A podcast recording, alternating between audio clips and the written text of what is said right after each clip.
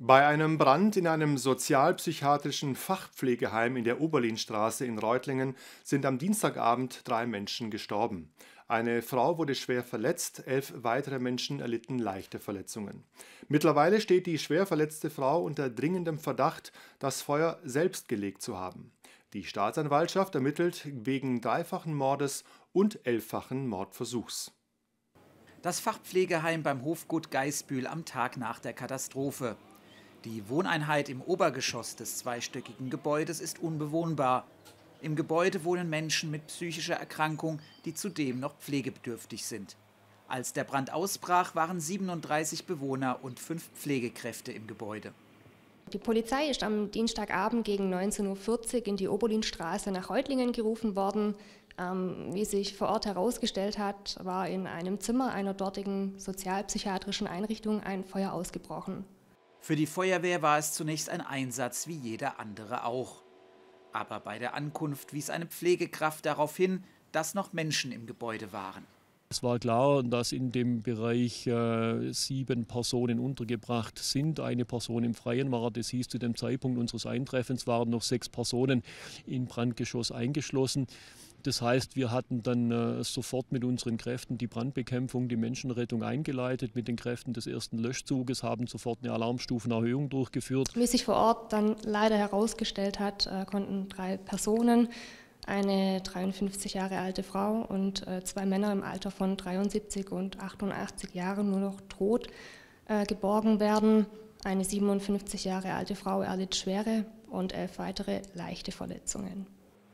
Die 57-jährige Frau schwebt nicht mehr in Lebensgefahr. Mittlerweile steht sie im Verdacht, den Brand selbst gelegt zu haben. Das teilten Polizei und Staatsanwaltschaft um 14.30 Uhr mit. Um die Mittagszeit war die Spurensicherung im Gebäude unterwegs. Die Ermittlungen dauern noch an. Der Feuerwehreinsatz verlief insgesamt sehr zügig. Der Brand war bei unserem Eintreffen äh, schon nahezu erloschen. Wir konnten uns also sehr schnell auf die Menschenrettung konzentrieren. Und nach Auswertung unserer Ergebnisse war der Löschzug nach sechs Minuten vor Ort und nach knapp einer Dreiviertelstunde waren alle Personen aus dem Gebäude gerettet bzw. geborgen. Am Mittwochnachmittag besuchten Sozialminister Manne Lucha und Landesbischof Ernst Wilhelm Gohl den Unglücksort. Auf einer Pressekonferenz äußerten sie sich zusammen mit anderen hochrangigen Vertretern aus Politik und Verwaltung zum Brandgeschehen.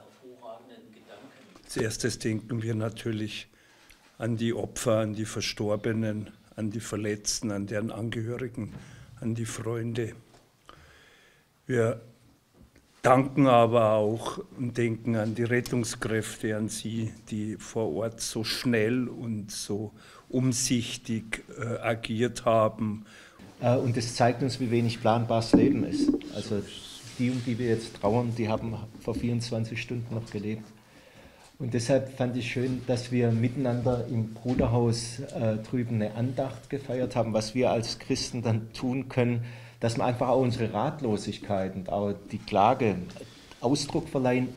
Ich kann nur sagen, es ist eine Mischung heute aus Trauer und aus Dank, Herr Landesbischof. So ist es tatsächlich.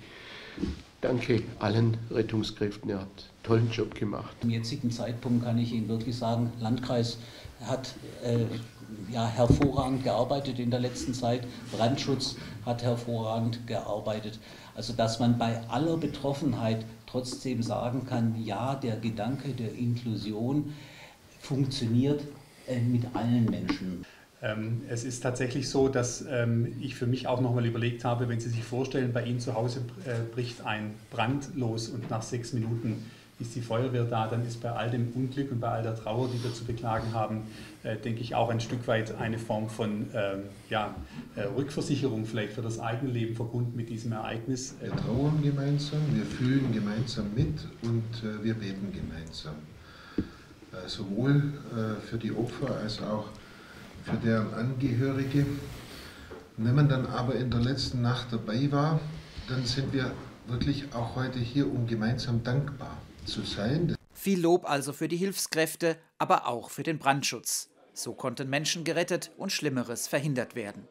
nach dem ersten Augenschein hat das Brandschutzkonzept, äh, so wie es landes- und auch bundesweit für solche Einrichtungen gilt, es handelt sich um Gebäude der besonderen Art und Nutzung, haben die Brandschutzvorschriften, auch die Brand, das Brandschutzkonzept hier gegriffen und hat auch dazu beigetragen, dass nicht noch größerer Schaden entstanden ist.